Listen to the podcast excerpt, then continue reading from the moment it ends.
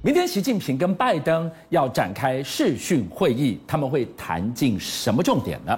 今天我们给大家看到，美国继续加大制裁中国的力道。从拜登拦阻 Intel 不准增产晶片去助权中国，整个事情的背后，我们来看看习近平为什么还能一抹冷笑。从尿素洋芋片到棺材板，中国供应链打一个喷嚏，全球都跳脚，真的要走到鱼死网破的这一步吗？拜习这一次他们的视讯高峰会，到底他们会拜习大斗法哪个领域呢？我告诉你，印度神童阿南德，他竟然已经间接的预言，他们到时候会大吹够大虾米，是吗？材料准了吗？好，那我们就来看看阿南德预言了什么。其实阿南德并不是预言他们要谈什么，阿南德是先预言说九到十一月。世界各地会陆续出现了极端气候跟一些我们讲的天灾，包括日本、印尼、伊朗、宜兰，哦，这这都都台湾我们自己昨天不都有感吗？对不对？好，地震规模也都不小啊，都五到六以上啊。好，那你现在看到的天灾跟极端气候，它预言准了。那下面这个你一定觉得很有参考性了嘛？他说什么？他还明指日期哦。他说在十二月的第二星期，尤其十二月十号。他预估世界会出现三样东西，让大家皮皮剉。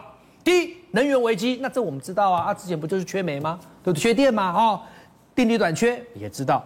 但是供应链中断，这是什么东西啊？供应链中断，大家应该都很清楚，这不就是指的晶片吗？就是晶片荒啊。所以阿南德等于间接预言了，在明天。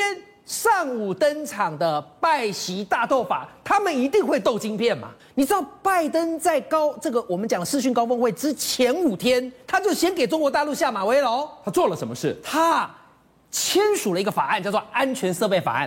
这个法案呢，讲白话文就是说，对于像是做固网或网通的华为、中兴这些，以前你们有些。东西要进来啊，你必须要取得执照哦，不是说你想进来就进来哦，你要取得电信设备牌照哦。可是他这一次呢，是直接透过美国联通通讯委员会，就我们讲 FCC，不再核查他们的设备采购申请，也就是说自即日起，我签署即日起，你们想要再进来的门儿都没有。拜登现在往死里打，直接使出七伤拳，可不可怕？就是我打你，我自己内伤我也无所谓。我举个例子哦，你知道 Intel，我们都晓得这个晶片龙头啊。他最近呢，就直接跟拜登就喊话啦。哎呀，报告总统，你们现在不缺晶片吗？那你们现在不是要大基建吗？对不对？那你给我钱，我想办法解决美国的晶片荒。我在中国大陆的成都有厂嘛，我来扩产。哎，这听起来不是很棒吗？Intel 是你美国的，那你去中国大陆的成都厂扩产，听起来是投名状，而解决美国的晶晶片荒嘛？是。结果呢，熬了几个月之后，现在终于。这个这个，我们讲了，他这样的一个申请法案下来了，不准，不准，哎哎，对，而且打理由很简单，违反国家安全。不，你你今天在中国大陆成都扩产，违反什么国家安全？拜登要跟习近平鱼死网破就是了，鱼死网破到我 Intel 去中国大陆扩产围堵，你知道为什么吗？是因为他发现 Intel 似乎有一点跟中国大陆讨来暗去，眉来眼去抓到了。好，这是谁爆料？华尔街日报爆料。华尔街日报爆料说，你 Intel 还有华尔街的这些创投，你们大举注资中国大陆的晶片产业产业，什么意思？就是说我们美国不断的在那里跟他斗法。对，拜登从一月登登总统大位到现在都还没跟拜习近平见面，好不容易握有一张王牌，就是晶片，对不对？结果呢，好啦，你看他不断的笼络世界各个大晶片厂。要往他美国对战，结果我自己的 Intel 竟然往习近平那儿站，也就是说我前线吃紧，你后院紧吃啊？对啊，好啦，那结果《华尔街日报》就爆料啊，说你大举去中国大陆扩产呃投资，然后呢，在这近几年来你是不断的增资，是现在还想跟我们美国总统要钱去扩产，所以呢，他们现在竟然出现一个什么样的状况？说前阵子在他们的一个半导体会议上面，有一家。机构，这个机构叫电子咨询机构，有点类似，就是说啊，这些电子产业，你们如果需要顾问，有需要什么撇步，来问我就丢啊哈。他推出了一个叫半导体海外并购实务手册，什么意思？讲白话一点，就是说我教你怎么样游走在美国、欧洲这些西方国家的，对于你这种不管是垄断也好啊，或者是我们讲的这个呃呃国家安全的这些灰色地带。或者是走漏洞，我教你怎么样钻过绕过这些，然后去并购他们国家的半导体产业，还出一个手册。我有没有听错啊？他出一个手册，哎，指导你如何去并购人家。他还讲了八个字，这八个字听了你真的会会心一笑。他说：“一册在手，全盘掌握啊。”好了，那所以总结而论，你这样子听完毕之后，你认为这一场所谓的半导体拜习大斗法，有没有发现？如果你美国自认为你先将对方一军事道高一尺，那习近平后面的这一手不是魔高一丈吗？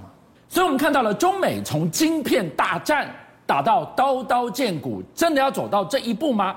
没有想到，你来看，从尿素、洋芋片到棺材板，中国供应链打一个喷嚏，全球都跳脚。中美真要走到鱼死网破这一步嘛？没错，市场均线你知道吗？目前全球很多商品都出现一个断货的这个情形，包括说，你看，连我们知道这个 Christmas 旺季要来了，对不对？全球都会买的非常多的，包括说 Switch 啦、PS5 啊，甚至是新的这个 Xbox。那因为目前相关人士都说，由于晶片跟原料部分的短缺的这个状况，造成说目前缺货。那缺货的话，今年的旺季可以说是原本要寄用旺季都泡汤了。对。那现在目前的这一波的缺货呢，可能会到明年。那最快解决的时间到明年下半年。好，那除了这个这个一些所谓游戏机缺货之外，你看现在连什么韩国他们知道，因为我们知道韩国人呢也喜欢土葬。那么土葬所需要棺材用的这个梧桐树啊，目前缺货，所以现在呢，日本呃，现在韩国呢是买不到棺材。为什么会买不到棺材？你觉得这个这个这个怎么会出现这样的情形呢？因为呢，他们目前呢所需要的这梧桐木大部分是从中国而来。那中国因为限电了之后，他们就说啊，那这样啊，我们就不不去砍这个梧桐树，甚至是出货的这个状况就减少。所以呢，因为目前呢，这个韩国的这个梧桐树呢库存不到一个月，所以随时可能都面临到断货的危机。那么现在当然找这个澳洲啊，或者找印尼呢，但目前呢，这个断货危机可能没办法解决。好，那除了这个之外，还有另外一个原因呢？哎，中国大陆真的打个喷嚏，全世界都是真的会受到很大蝴蝶效应。比如说，我们知道这几年日本不是很喜欢喝我们台湾的珍珠奶茶吗？他们说哇，珍珠奶茶在日本完全大热销，大家也看到这个局面非常开心。就没想到现在日本人呢，养成了喝珍珠奶茶的习惯之后，但是却没有珍珠了。那为什么没有珍珠呢？因为我们知道其实珍珠是用一个所谓木薯粉所做的。那木薯粉呢，目前呢，中国呢大量的。这个购买，那你说中国买那么多干嘛？难道中国人喝那么多珍珠奶茶吗？不是，因为中国人把它拿去养猪。那养猪，因为木薯粉呢，可以部分的当成猪的肥料，这样是掺掺进去。所以因为中国大买了之后，你看这个木薯的价格，原本这个泰国的这个木薯价格，在最近期就出现一个飙涨的局面，连带的使得这个相关的这个这个珍珠奶茶的这珍珠就买不到。那除了这个之外，你看连洋芋片最近都在涨价，洋芋片也有影响。对，你知道英国呢，因为洋芋片的这个断货的这个状况，你看已经完全出现一个缺货的这个情形。那其实呢，主要品牌都说，哎，接下来一段时间可能会出现一个大涨的这个局面。那为什么会这个样子呢？主要都是因为中国打个喷嚏，它它要求它一旦它汲取了什么东西的时候，它在囤积什么东西的时候，就会造成该项产品在全世界出现一个断货的这个情形。所以从洋芋片、珍珠一直到棺材板，居然中国大陆在供应链上踹一脚，全球要大地震还没完，六中全会才刚刚落幕而已，中国开始。踢卡挡球了，没错。事实上，今天一个最重要的消息就是北京证券交易所开始开市。这个是之前呢，这个习近平所主张的说，除了这个上上证跟这个深圳之外，它的第三个交易所。那那今天交易所的时候，哎，没想到成交了，非常集中了，有两家公司。因为这个北京交易所目前一共有八十一家公司挂牌上市。嗯、那根据他们的预估呢，这个成交量大概是可以到一百五十亿到三百亿人民币左右的这个数字。是。那里面来说的话，你既然既然你要到天子脚下来。挂牌的话，这八十一家公司当然不是省油的灯啊。就像你知道，里面来说的话，营业额最高的家影泰公司，这家公司，那影泰公司是做农药。所以习近平之前不是说吗？我们中国人要饭碗要自己端，那农药跟整个中国人的饭碗是有非常大的关系。是。那好，里面呢，目前成交最热最热一家叫做贝瑞特公司。嗯。那贝瑞特公司是什么呢？哎，我们中国大陆不是要积极的发展所谓电电动车，对不对？甚至它的电池的这个市占率是全世界第一。他们说，哎，这个贝瑞特它是全生产全世界锂电池负极材料的龙头啊。所以也就是说。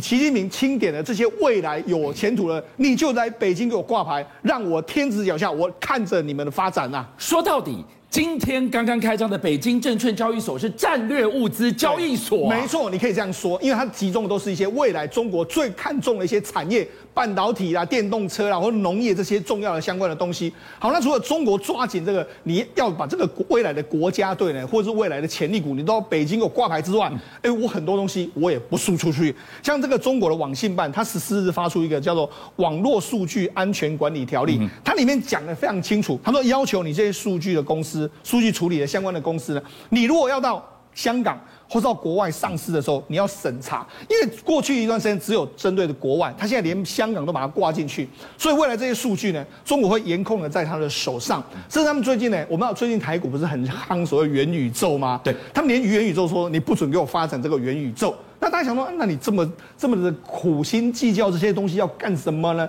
实际上，我跟大家讲，他就要封锁这些数据，这些数据为我所用，我的网络长城呢，我要牢牢的把它控制在手里。你元宇宙可能会破坏我的网络长城啊，你这些数据流出去可能会破坏我的网络长城啊。对，我一旦网络长城被突破了之后，中国的政权就会危险，所以这是他牢牢要掌握在手里，攸关他的国家安全的一个非常重要的一个数据。好，更赤裸的。中国大陆一个战略的方向是什么？今天我要用的不准涨，对，你想用的在我手上的，对不起，价格我说了算。对，实际上现在中国因为什么？中国市场很大，那它现在凭借它是这个市场呢，左右全世界的原物料的这个报价。我们刚才讲到这个，包括木薯、包括梧桐树，都是因为它的关系，国家外国出现缺货。好，那我们来看原物料，因为最近一段时间，你看前一段时间动力煤不是持续的大涨吗？动力煤大涨之后，中国就说，哎。我们呢，现在要这个打压这个动力煤的这个价格，就没想到他们当时哎，包括说像相关的审计人员进去这个所谓的期证券交易所、期交所里面，要求煤矿给我下跌，哎，果然你看就像如他们预期的，这样。这个动力煤的价格已经又回跌到原本的起涨点啦，所以也就是腰斩的这个状况。所以就是说我官方要你涨就涨，啊，我官方要你跌的时候你就给我跌。好，那你看这个整个下跌已经来到这三千九百一十八每一吨的这个价格，那很多这个原本去囤积的现在都。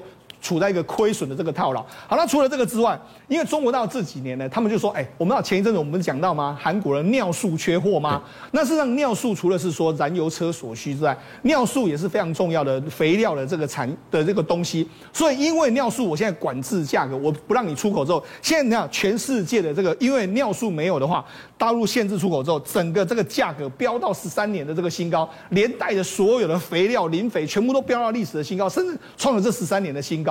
那所以呢，是告诉你什么？从中国到我一出手的时候，我要你涨就要你涨，要你跌就要你跌。所以中国透过它庞大的市场，对掌控价格能力越来越强之后呢，这个当然呢、啊，它的这个在国际原物料市场的话语权也会越来越大。邀请您一起加入五七报新闻会员，跟俊相一起挖。